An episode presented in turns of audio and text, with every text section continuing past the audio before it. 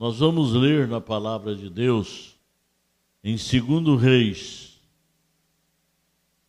segundo livro de Reis, capítulo 7, versículo 1 ao 2. Depois leremos alguns outros versículos aqui nesse mesmo capítulo. Reis Segundo Reis, capítulo 7. Segundo livro de Reis, capítulo 7, verso 1 e 2. Então disse Eliseu: Ouvi a palavra do Senhor. Assim diz o Senhor: Amanhã por estas horas haverá uma medida de farinha por um ciclo e duas medidas de cevada por um ciclo. A porta de Samaria, ou Samaria, não é? Nome que pode ser mencionado tanto como Samaria ou Samaria, mais conhecido como Samaria. Porém, o capitão em cujo braço o rei se apoiava, um homem importante, ó, o capitão, respondeu ao homem de Deus e disse: Ainda que o Senhor fizesse janelas no céu, poderia isso suceder? Disse Eliseu: Eis que o verás com os teus olhos, porém não comerás. Abençoa, Pai, tua palavra. Toma-nos em tuas mãos e edifica-nos segundo a sua vontade, no nome do Senhor Jesus Cristo. Amém. Podeis assentar, amados.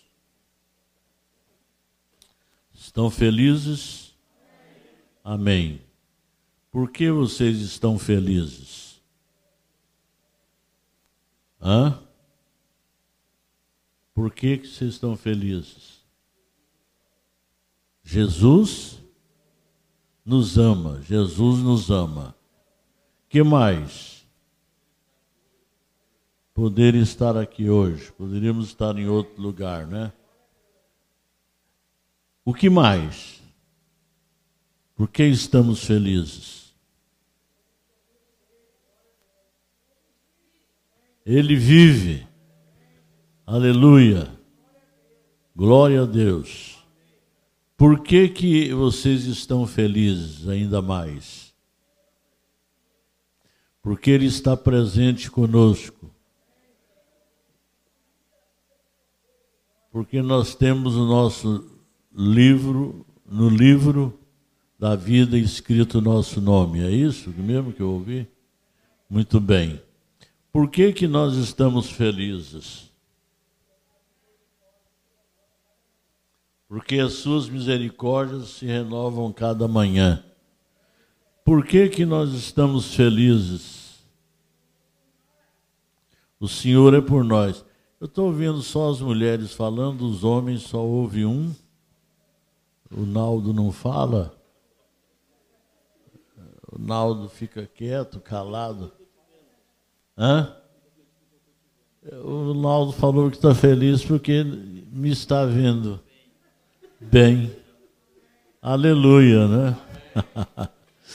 Por que que nós estamos felizes? Hã? É isso. Muito bem. Por que que nós estamos felizes?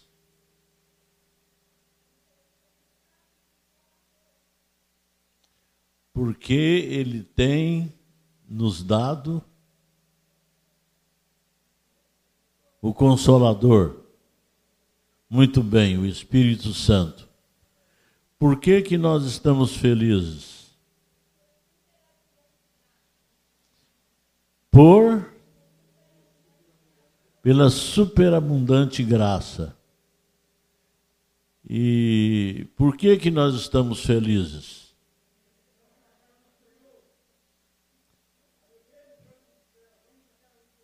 Isso já foi dito, mas pelo menino aqui, nós estamos na casa do Senhor, mas estamos felizes porque estamos na casa do Senhor, confirmando, não é? Por que, que nós estamos felizes? Por quê? Porque Ele nos resgatou. Por que, que nós estamos felizes? Oi? Porque Ele nos escolheu. Por que, que nós estamos felizes? Porque Ele resgatou a nossa felicidade. Havíamos perdido? E aí achamos, né? Sublime graça. Por que, que estamos felizes? Porque nos tem dado saúde. Muito bem. Por que, que nós estamos felizes? Porque Ele está aqui. Por que, que nós estamos felizes? Porque Ele tem cumprido Suas promessas. O Naldo agora falou, então nós podemos terminar, né? Deus abençoe. Muito bem. Ah, segundo Reis, capítulo 7, versículo 1 e 2. Samaria tinha sido cercada. A cidade de Samaria tinha sido cercada pelo exército sírio o rei Beni Haddad havia pego seu exército e cercou Samaria. Então não tinha víveres, não tinha comida. O povo estava esfaimados, estavam com muita fome. Tanto que duas mães que tinham dois bebês, uma, um bebê para cada mãe, elas estavam com tanta fome que uma disse para a outra assim: Vamos fazer o seguinte, hoje nós vamos comer o meu filho e amanhã comeremos o seu. Isso é brincadeira, irmãos? Aí é uma pergunta: estamos passando fome? Estamos sendo provados?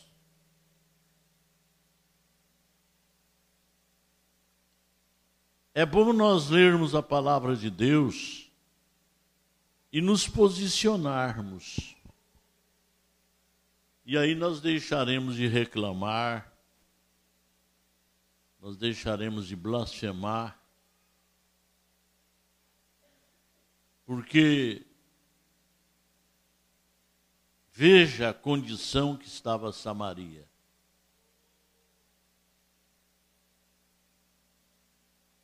Aqui diz que a cabeça de um jumento ele era vendido por cerca de 80, não é isto?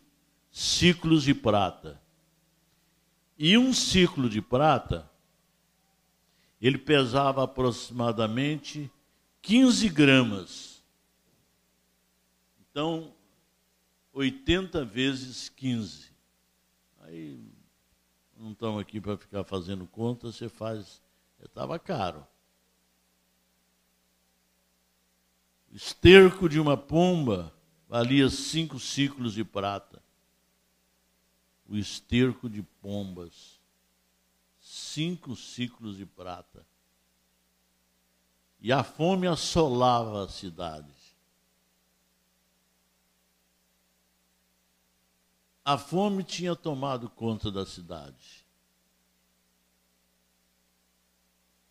Aí então o homem de Deus trouxe essa palavra, porque eles estavam colocando a culpa nele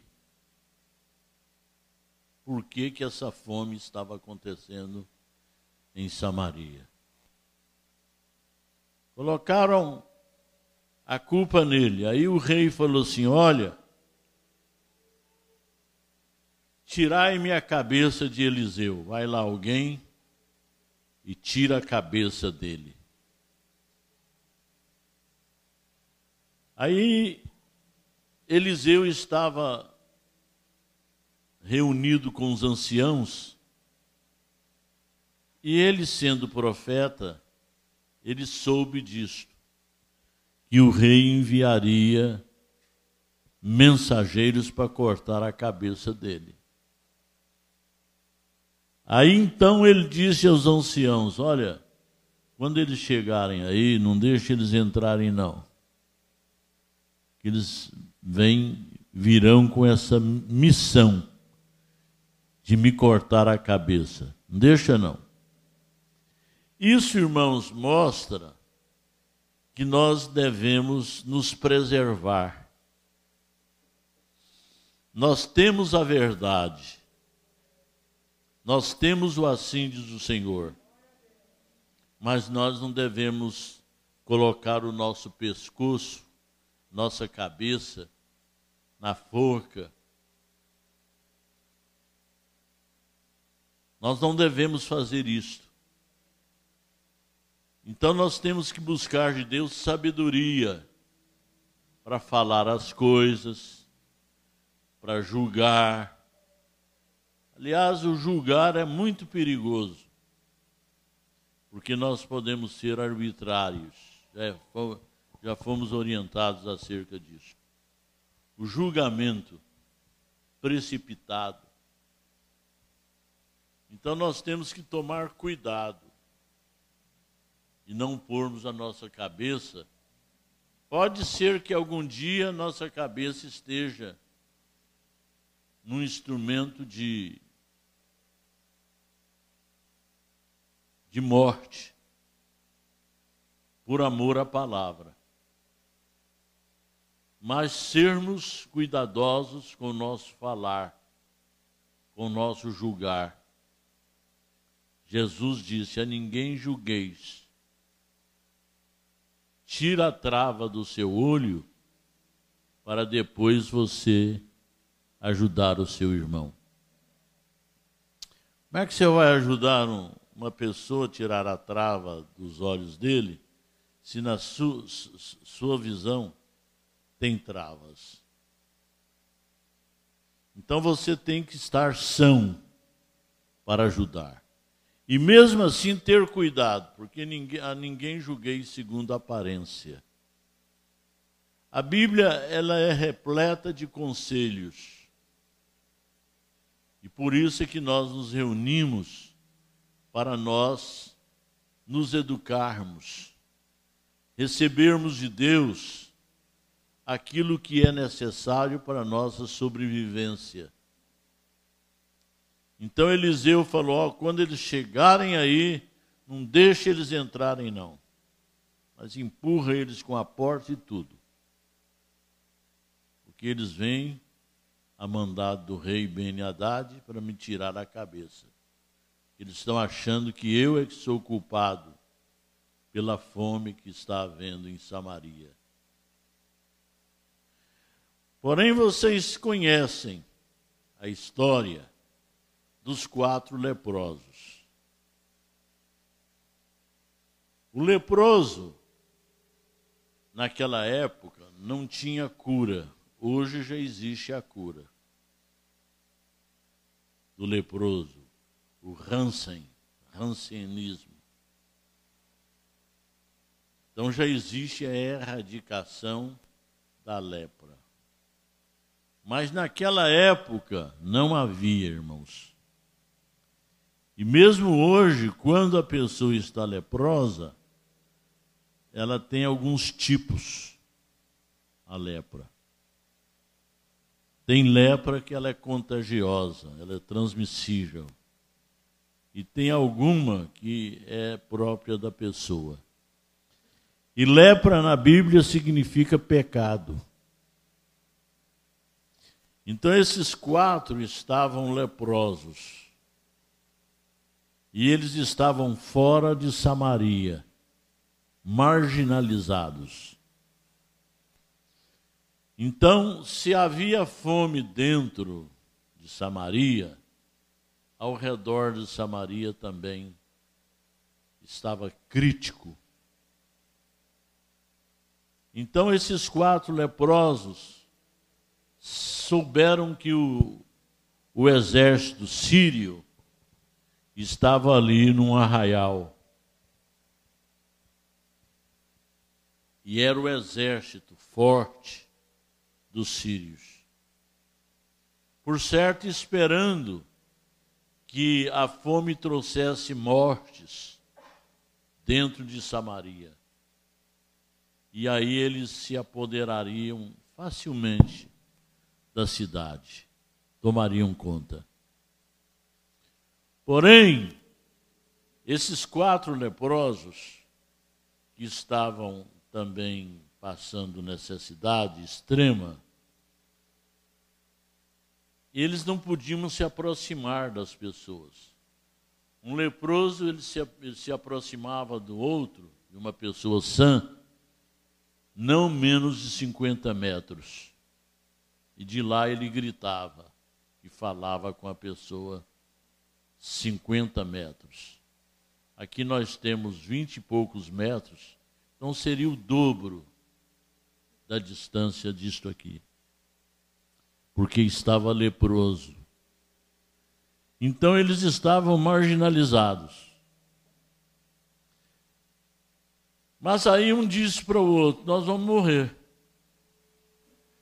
Vamos fazer o seguinte: nós somos rejeitados aqui, rejeitados em qualquer lugar. Nós vamos morrer mesmo.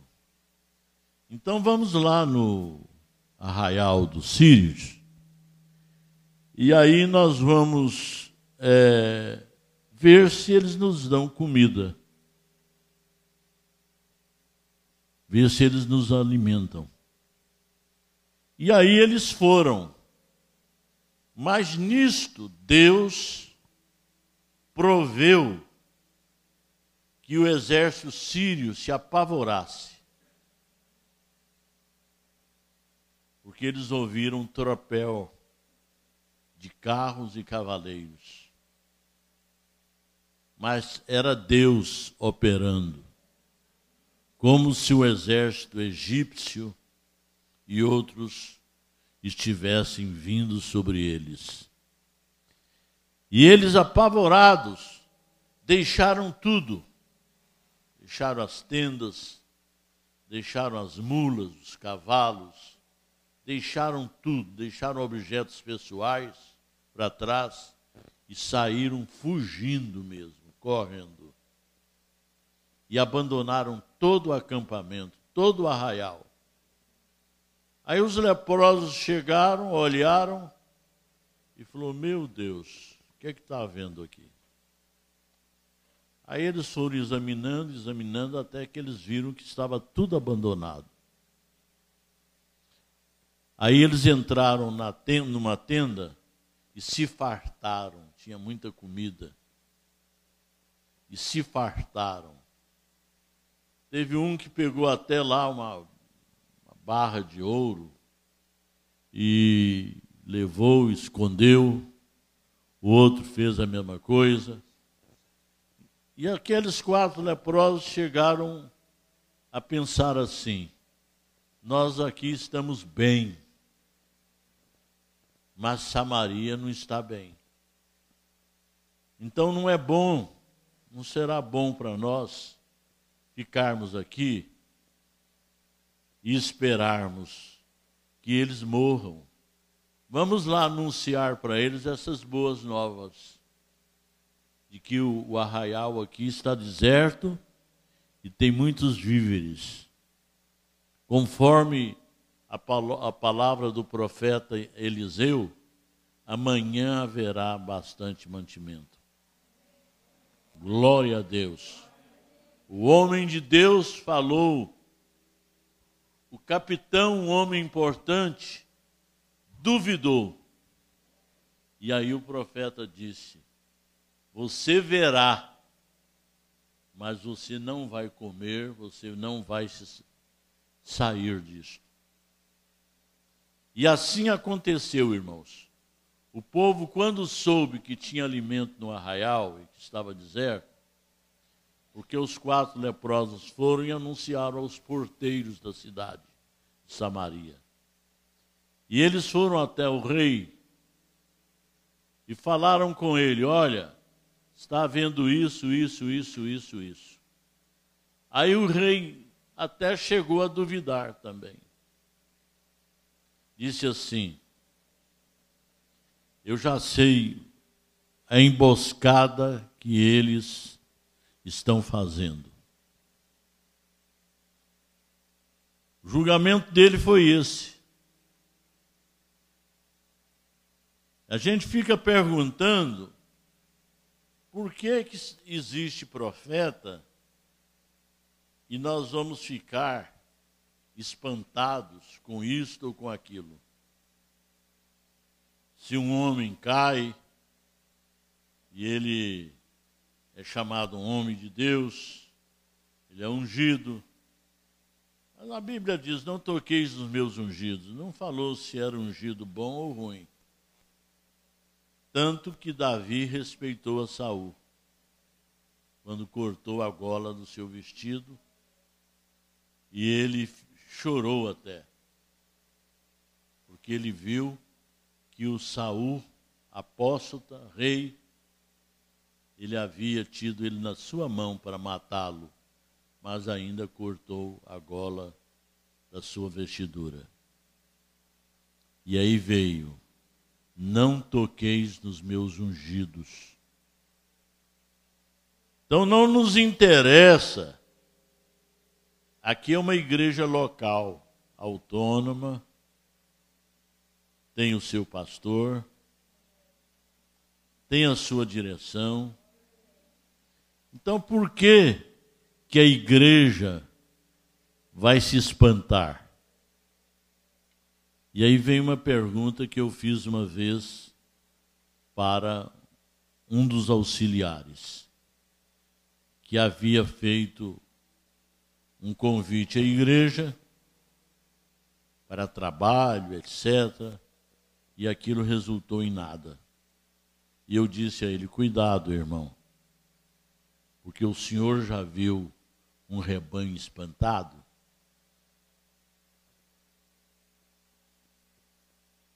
Já viu um rebanho correndo a toda espantados? Então foi o que ocorreu aqui. O povo, quando ouviu que havia comida no arraial dos sírios, eles saíram correndo e atropelando uns aos outros. E esse capitão que havia duvidado foi atropelado por eles e morreu, cumprindo-se a profecia de Eliseu. Você vai ver, mas você não vai comer. Veja, irmãos, que o assim do Senhor não falha a igreja tem que pautar, tem que permanecer nisto. E não ficar sendo levado por qualquer vento de doutrina, ou de conselhos, ou de indagações. É isso que a gente precisa. Eu não sou responsável por toda a igreja no mundo. Sou um simples homem de Deus e Deus me colocou aqui, até quando Ele quiser. Eu já pensei em, em alguns momentos que eu estava até indo,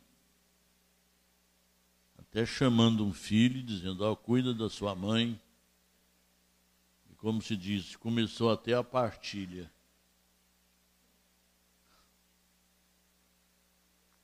Já estive em momentos assim, irmãos por alguns momentos. Mas Deus não quis. Deus é quem comanda tudo. Ninguém vai fora de hora. Ah, mas ele foi tão novinho, 20 aninhos. Não interessa.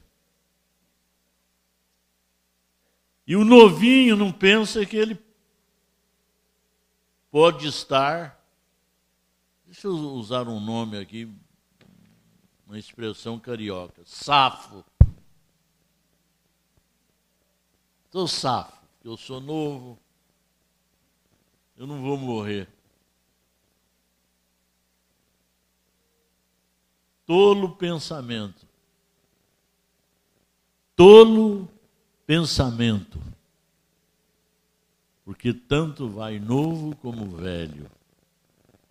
É claro que cronologicamente, pelo tempo, o velho está mais adiante na fila. Há uma fila. E é como se cada um tivesse uma senha. E quando chegar a senha dele, não tem jeito. Você vai ver, mas você não vai comer, não. Foi revelado ao profeta Eliseu. Fui avisado. O rei também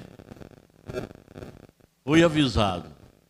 Põe a sua casa em ordem, porque você será tomado.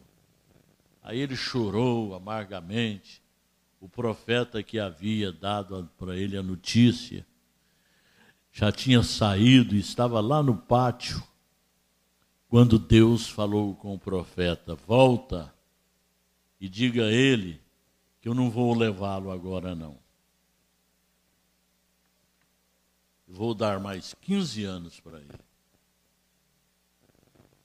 Oxalá ele tivesse ido naquele tempo, irmãos, determinado por Deus, e não tivesse orado. Me dê mais tempo, Senhor. Para quê? Era o tempo determinado por Deus. Portanto, esse rei, durante esses 15 anos, se apostatou da fé. Virou um apóstata. Que tal? Não é melhor se Deus falar assim: olha, chegou a sua hora. Mesmo que você diga assim, e, e. Mas chegou a sua hora. Ponha a sua casa em ordem. É Deus tendo misericórdia, irmãos, graça.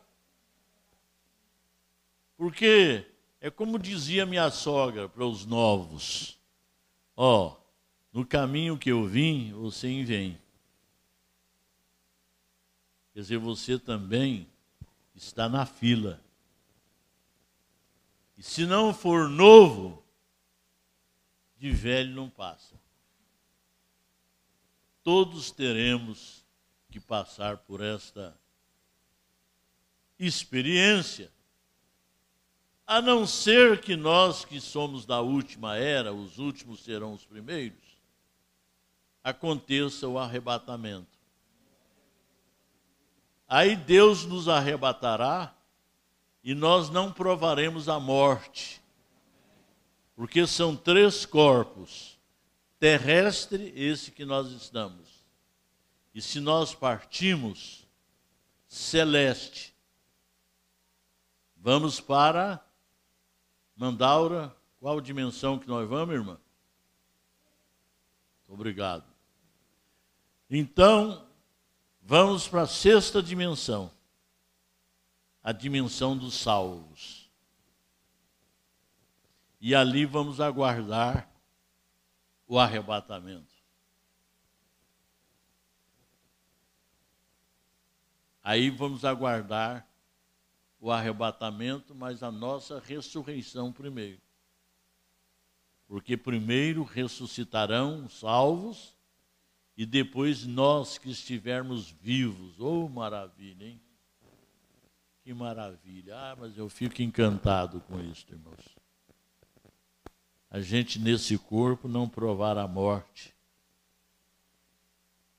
Deixar essa capa velha aí igual Elias deixou, e tomarmos os carros e cavaleiros de fogo, e ó, os discos voadores virem nos pegar e ó.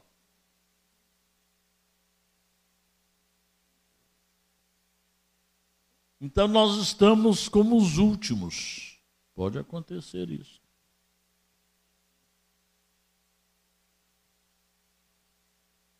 Dá até, dá até desejo de parar a pregação, sabe, e orar e ir embora.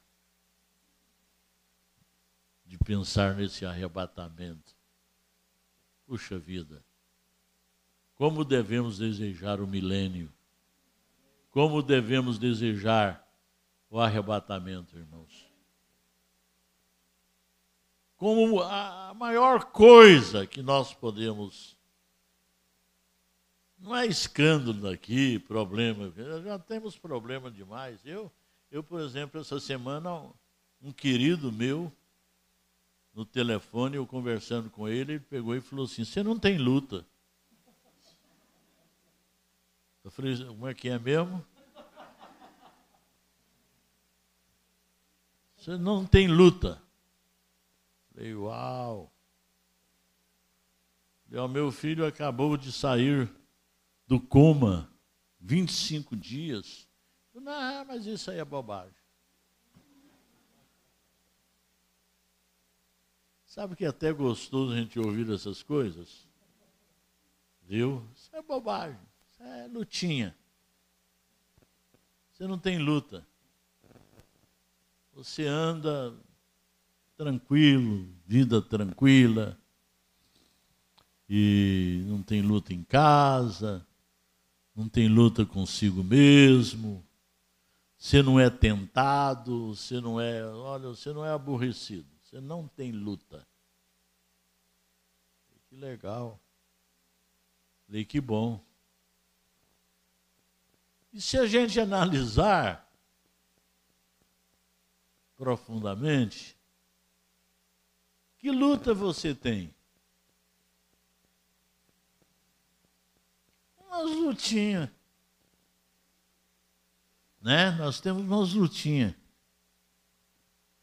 Como diz a Bíblia, nós não chegamos ainda ao sangue. Temos sido tentados, temos sido provados, mas estamos aí vivendo. Aleluia! Glória a Deus, usufruindo das bênçãos celestiais. Pensa nisto, irmão. Saiba tirar da flor o néctar, o cheiro agradável. Saiba tirar da sua vida que você passa. Às vezes você diz que a sua esposa é isso, isso, isso, isso. Viu? Ela, quando vai lavar a roupa, ela joga o tênis também lá no meio da máquina. Se possível, joga a panela também. Lavar tudo de uma vez. Quando vai fazer um arroz, ela pega 5 quilos de arroz e bota numa panelinha desse tamanho. O feijão queima. Mas olha para ela e diz assim: ela é uma gracinha. Ô chuchuzinho, vem cá, meu amor. E se ela perguntar se a comida está boa, diga: está ótima, porque eu estou aqui com você.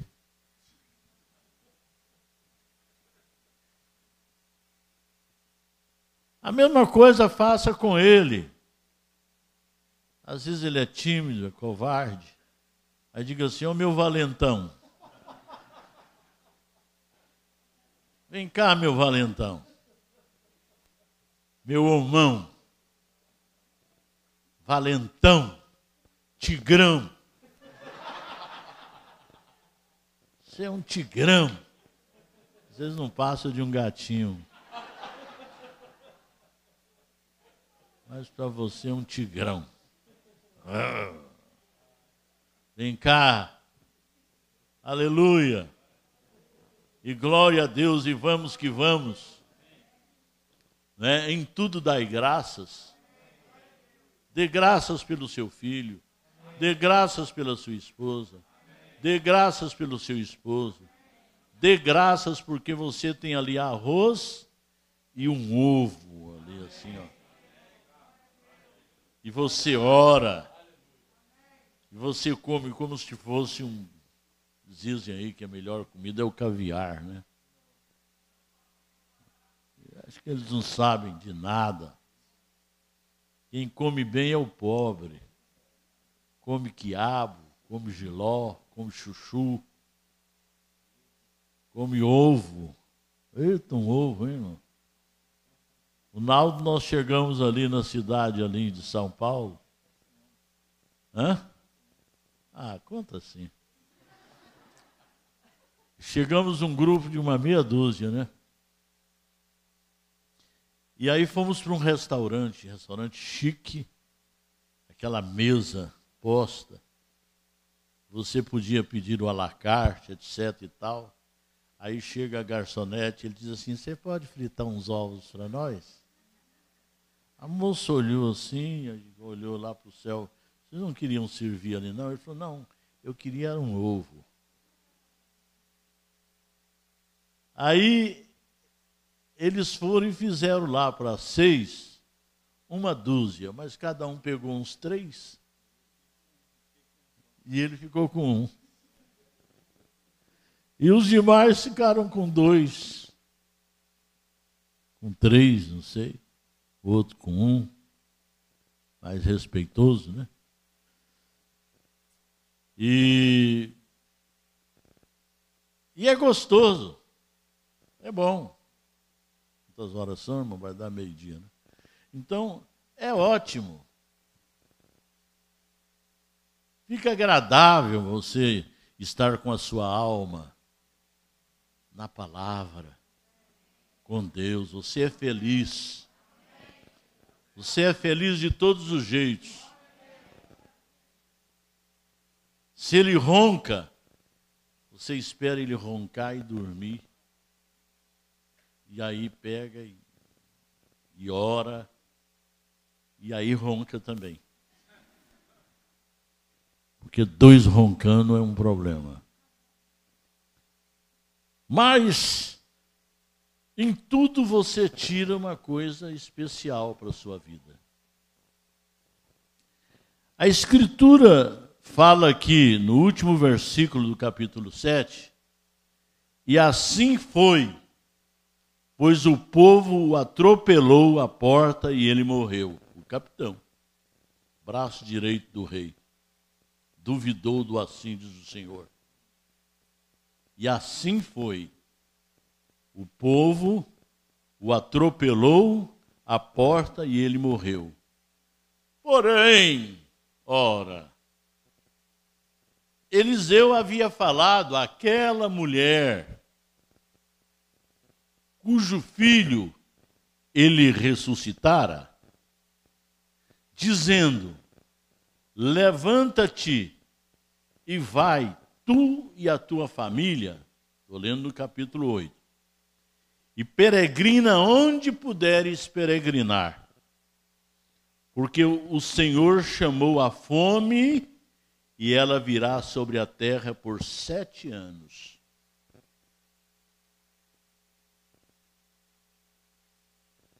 Irmãos, preocupa com lockdown, não. Lockdown. Preserve a sua vida. E outra coisa, não deixa o demônio da aquisição de tomar, não. Tem uma reserva, mas uma reserva boa. Porque dias piores poderão vir.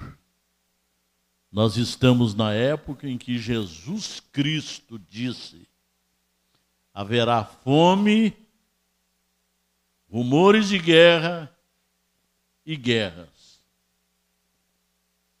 Está escrito na palavra. Me falha, São Mateus 24. Que haverá fome. Está achando ruim? porque o preço do arroz está a 30, o feijão está. Olha, pode faltar na prateleira. São mais de 2 bilhões de pessoas no mundo E Deus tem preservado o povo.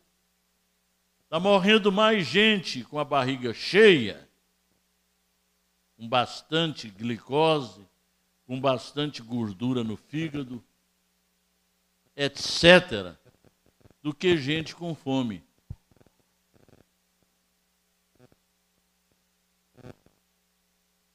Que você vai ali, eu já fui,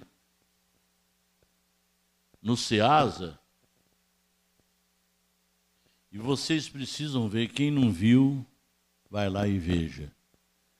Um monte de legumes, frutas, que são jogados fora só porque tem um amassadinho. E eu mesmo um dia cheguei lá, fui lá comprar não sei o quê, não me lembro. E aí eu tô ali assim, aí eu vi uns meninos, e eu vi eles com a melancia assim. Aí eu cheguei e falei, é para vender? Ele falou, vendo. Quanto? Tanto. Falei, me dá ela aí.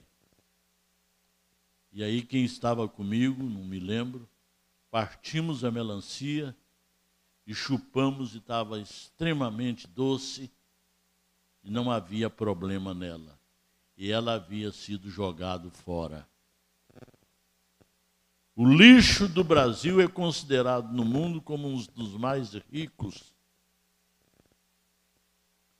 Porque tem gente que não tem coragem de comer a comida que foi feita no almoço, joga no lixo.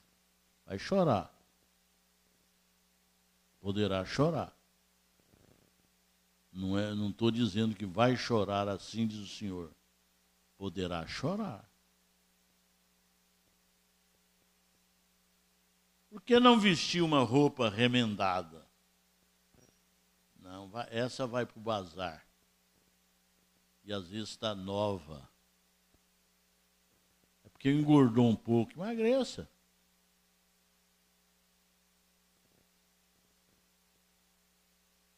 Ah, mas é tão difícil, pastor. Eu sei que é difícil. Eu tenho experiência própria. Eu tenho que ficar me controlando. Outro dia eu estava todo com as carnes caídas. Agora já está enchendo de novo. E aí eu vou comer um pãozinho francês, não aguento, como dois. Oh, meu Deus do céu.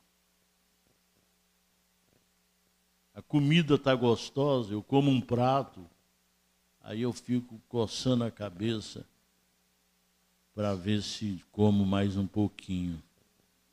Como se diz o meu, o meu neto, Bartolomeu, ainda tem um buraco aqui. Aí então, irmãos, controlar, ser comedido, é hora disto. Em todos os sentidos, naturais, espirituais. Deus quer ver uma igreja assim não uma igreja do xixixi, do WhatsApp, do, do falatório, das briguinhas por causa de doutrina. Quando nós não vemos isso acontecendo com o profeta. O profeta é o nosso exemplo, é a boca de Deus.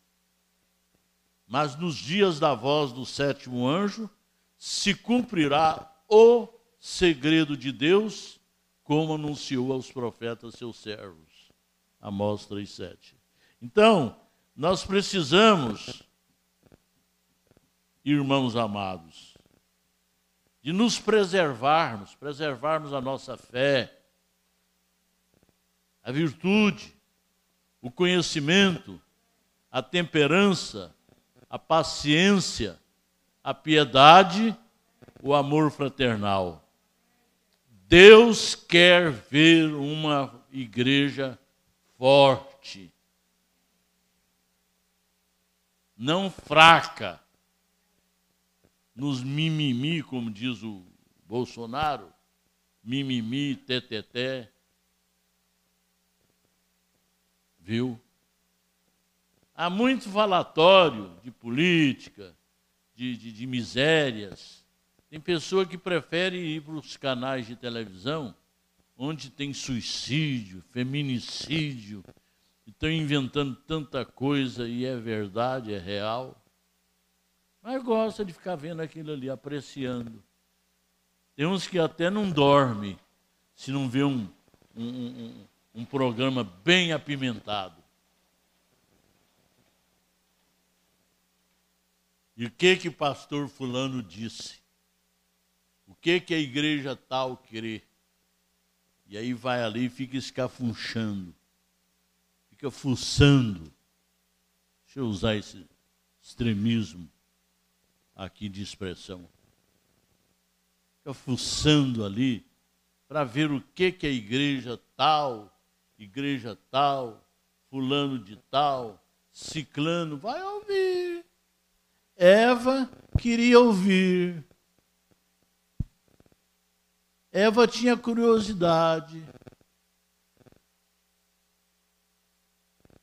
E foi num dia em que ela estava afastada do seu esposo que a serpente a induziu. E aí veio essa maravilha chamada morte. Quem gosta de morrer aqui? Ninguém. Aí veio isso, isso aí, morte. Ninguém vivendo mil anos. Porque no dia em que dela comeres, morrerás. E um dia para Deus é como mil anos. Veio essa maldição sobre o humano. Tudo porque uma mulher teve curiosidade, quis saber. O evangelho de Satanás estava mais forte do que o evangelho de Deus. Deus é simples e o humano é sofisticado. O diabo é sofisticado. Ele só traz coisas para aguçar a concupiscência da carne, a concupiscência dos olhos e o orgulho. Ele fica mexendo com isso, porque ele sabe que o ser humano foi constituído disto, nasceu com isto, concupiscência dos olhos, não pode ver. Viu a, a, a maricota lá com um tipo de roupa? Ah, eu quero dali para mais. O cabelo? Ah, eu quero dali para mais. O carro? Ah, eu quero dali para mais. Os olhos.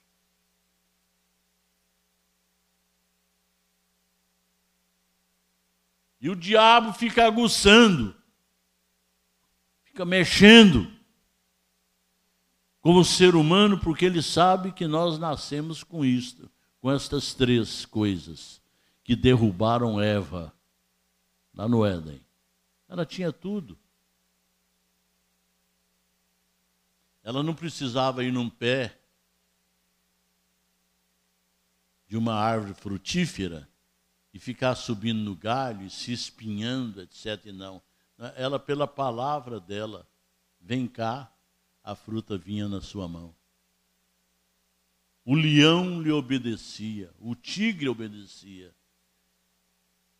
Ela podia enfiar a mão dentro do basilisco ali, do, da cova, da serpente, e ela não lhe picava.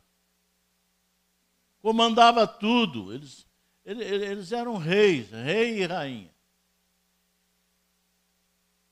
Mas depois que eles viram a nudez um do outro, por causa da queda, aí veio a desgraça sobre a terra. Mas tanto que o profeta diz que nós não podemos jogar a culpa nela, nem nele porque a mesma árvore do conhecimento do bem e do mal está diante de nós e o livre-arbítrio para nós escolher isto ou aquilo, ou a vida eterna ou a morte. Nós não podemos ficar jogando culpa neles. Que eles eram humanos como nós somos. E se nós estivéssemos lá, provavelmente faríamos a mesma coisa. O casal que fosse colocado ali faria a mesma coisa, porque havia um plano da queda do homem para que o Salvador se manifestasse, o curador se manifestasse, o libertador se manifestasse. Então hoje nós temos o Salvador. Você é feliz porque você tem um Salvador, você tem um libertador, você tem Deus por você. Mas o demônio especializado, ele fica aguçando isto. Tanto que você não está vendo, não, que você é uma perdulária. Você gasta sem. Não. E se tem, então, aí pronto. Mas é o demônio da aquisição. Essa roupa não serve. Serve para minha empregada, a Maricota. Para a Luizinha. Mas para mim já é ultrapassado. Já não serve para usar nem em casa. Nem para dormir. Que é isso, irmãos? Abra os olhos. É necessário que nós abramos os olhos, irmãos, para vermos que há determinadas coisas que estão nos atrapalhando ir no rápido. O arrebatamento aconteça. E são pequenas coisas, não é mais. Você não mata. Você não vai ali no escritório e diz assim: Eu dei um tiro na cabeça de Fulano. Eu roubei eu sou ladrão. Não. São pequenas coisas que a pessoa acha assim, isso não importa. Isso não me atrapalha. E atrapalha. Veja que o capitão, coitado, braço direito do rei da Síria,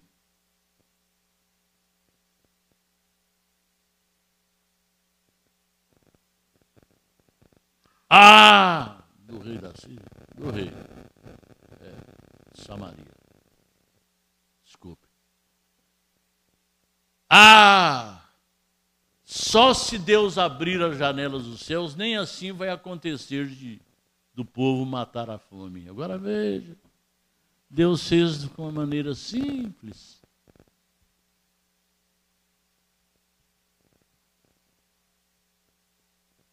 os cavalos, as mulas, os carros e cavaleiros de fogo se movimentaram nos céus e houve um espanto geral. E o exército sírio, ó, saiu correndo.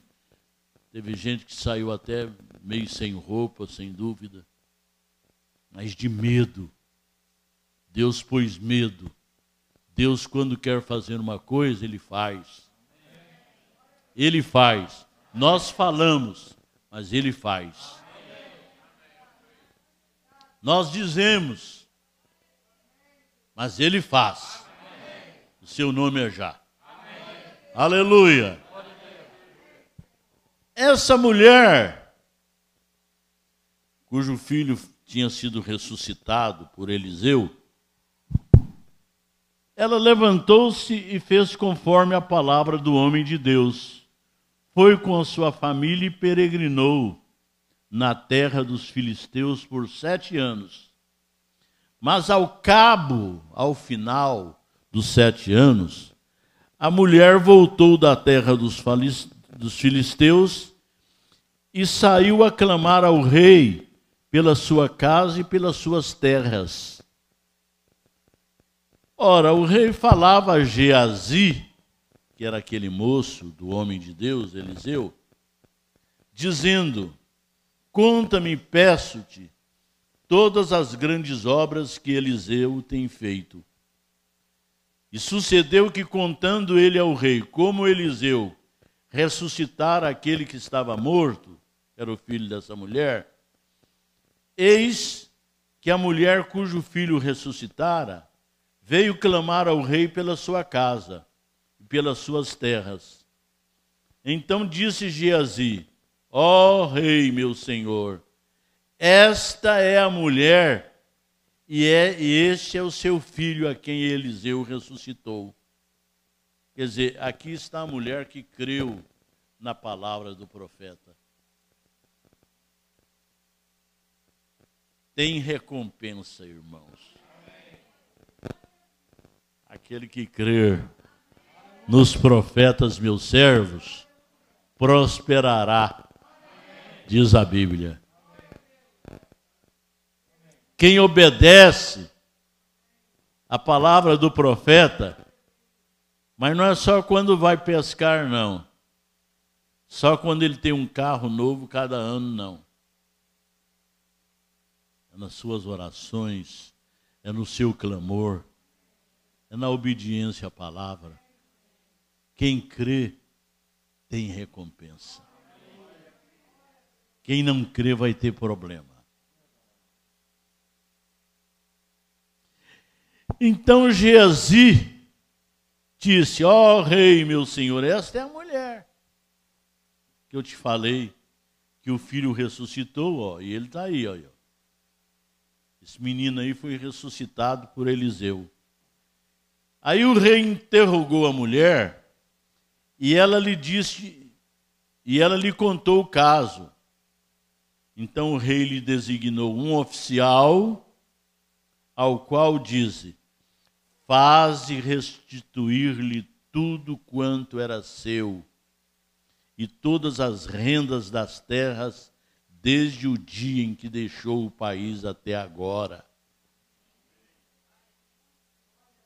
Aí o INSS vai te pagar até atrasado. porque você é obediente ao profeta e à mensagem. Foi restituída as terras, foi colocado um oficial para acompanhá-la e ver o que, que ela precisava. E ela recebeu todas as rendas das terras que ela havia perdido, desde o dia em que perdeu.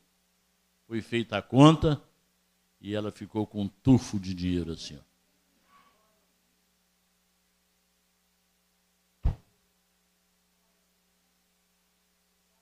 Vale ou não vale a pena crer na, na mensagem do profeta? Por que temer? Escândalos, se está escrito em Lucas 17, 1, 2. Paulo falou em 1 Coríntios 11 que é necessário que haja entre vós heresias, problemas, para que os sinceros se manifestem quem é, é mesmo. Aí me faz lembrar daqueles soldados comunistas que saíram à caça dos cristãos que oravam lá no país comunista, oravam clandestinamente. Aí eles chegaram numa casa, eles estavam orando. Estava contra o regime da lei, orando. Aí eles já entraram empunhando seus fuzis, suas armas, e bronca, e estão presos, e falaram um monte de coisas. Aí lá pelo final falou assim: olha, vamos dar uma oportunidade, hein? Quem não é realmente do grupo, saia. Não vamos levar presos, não. Vamos dar essa chance. E quem for mesmo, fique aqui, porque vai haver um, um problema sério aqui. Aí os que não eram, foram cada, cada um pegando a sua maleta e ó. Foi saindo um por um. Isso. Se não quiserem morrer, se não quiserem Vão embora. Recusa. Aí eles foram embora. Aí quando terminaram de ir embora, um deles tirou o cap e colocou lá na cadeira pegou a arma e botou ela encostada na parede. Falou, irmãos, nós também somos cristãos. Agora nós podemos orar à vontade, porque os falsos foram embora.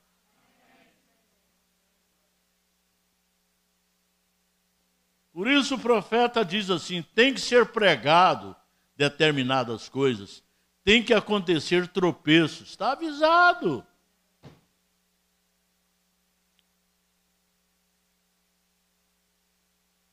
A gente é contra, mas não precisa ficar batendo o tempo todo, botando o pescoço na forca. Fecha a porta aí, não deixa eles entrar não, vieram, eles vêm para cortar o meu pescoço. Segura a porta aí. Até que eu fale.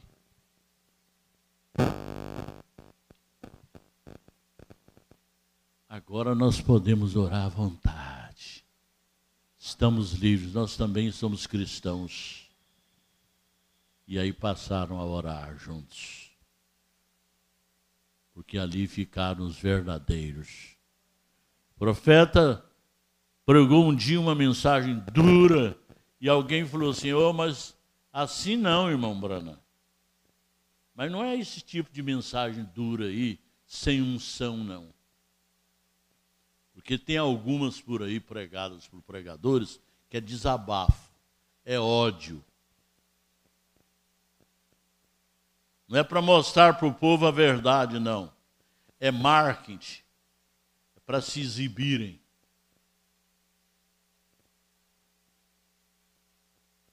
Nós não precisamos disso. Deus tem nos falado: cuida de ti mesmo. O momento é este. Que momento perigoso esse que nós estamos vivendo de escândalos, de tropeços.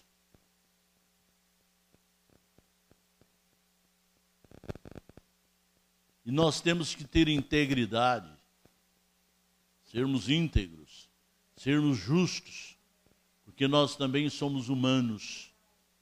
Estamos propensos a tropeçarmos. Não somos aquilo que às vezes pensamos que somos, não.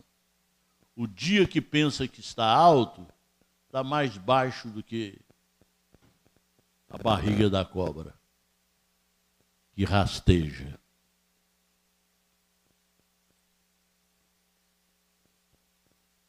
Orgulho? Que orgulho? Racismo? Que racismo? Política? Que política? Até mesmo religião? Que religião? A única verdadeira religião que existe, disse Tiago, é afastar-se da corrupção que está no mundo e visitar os órfãos e as viúvas.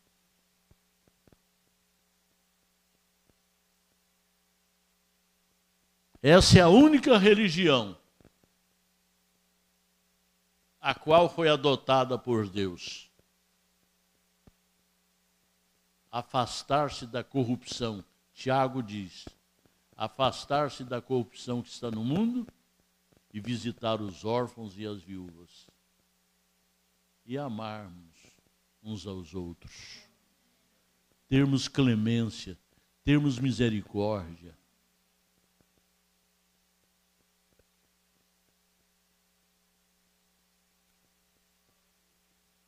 Paulo diz em 1 Coríntios 6, que eleito, filho de Deus, cristão, não leva o outro diante de tribunal humano. Quem são eles para nos julgar?